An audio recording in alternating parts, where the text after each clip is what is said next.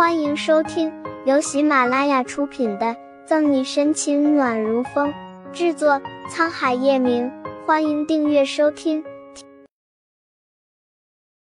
第三百四十六章，软硬不吃。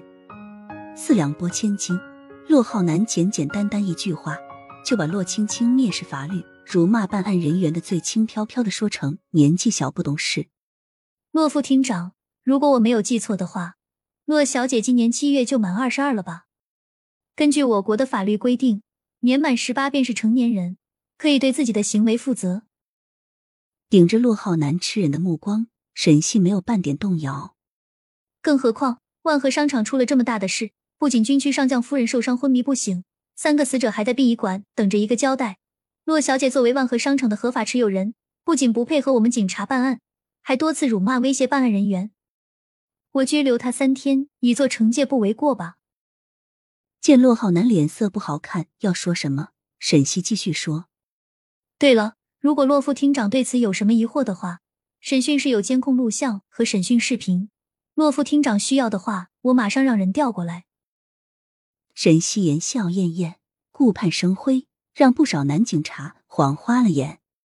沈队长说的对。牙根咬紧，洛浩南隐隐发怒。放弃继承家业，做官这么多年，沈西是第一个敢驳他面子的人。二二叔，洛青青慌了，他怕怕洛浩南拿沈西也没有办法。我就说洛副厅长是个明事理的人。假装看不见洛浩南的怒火，沈西朝谭维挑眉：“傻愣着干什么？”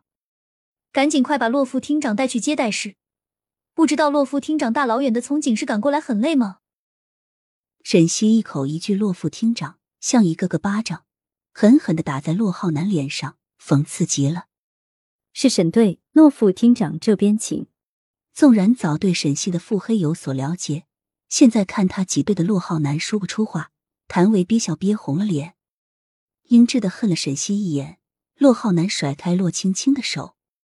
沈队长先忙，二叔救救我！我不想被拘留。洛青青心跌落到谷底，挣扎着要拦住洛浩南。一直很疼爱洛青青的洛浩南，这次没有回头，怒火中烧，就连掐死沈西的心都有了。早上看新闻知道万和商场的时候，洛浩南马上给洛青青打电话，才得知他被带回了警局。深知这个侄女脾气的他，哪里坐得住？立刻就驱车过来。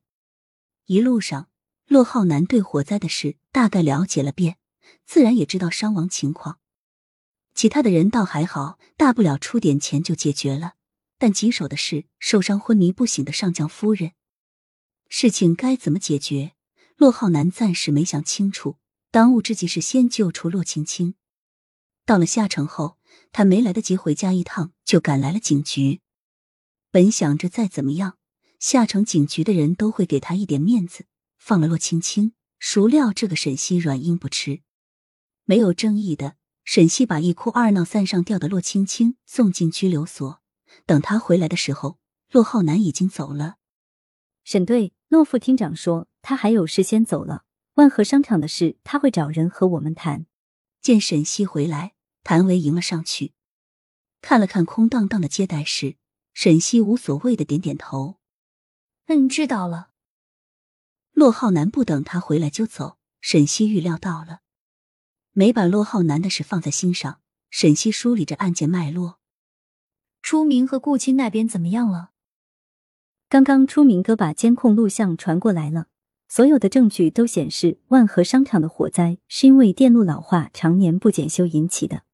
谭伟指着电脑上的视频，仔细看过监控录像，没有发现不对后。沈西点点头，很好，我们再去一趟案发现场。你告诉初明和顾青，让他们在那里等着我们。是沈队。对了，穆饶呢？正准备出门，沈西突然想起，自从他来了后，就没有见过穆饶的身影。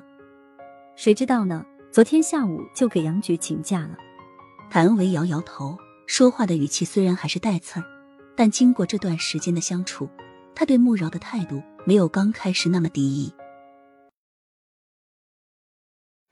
本集结束了，不要走开，精彩马上回来。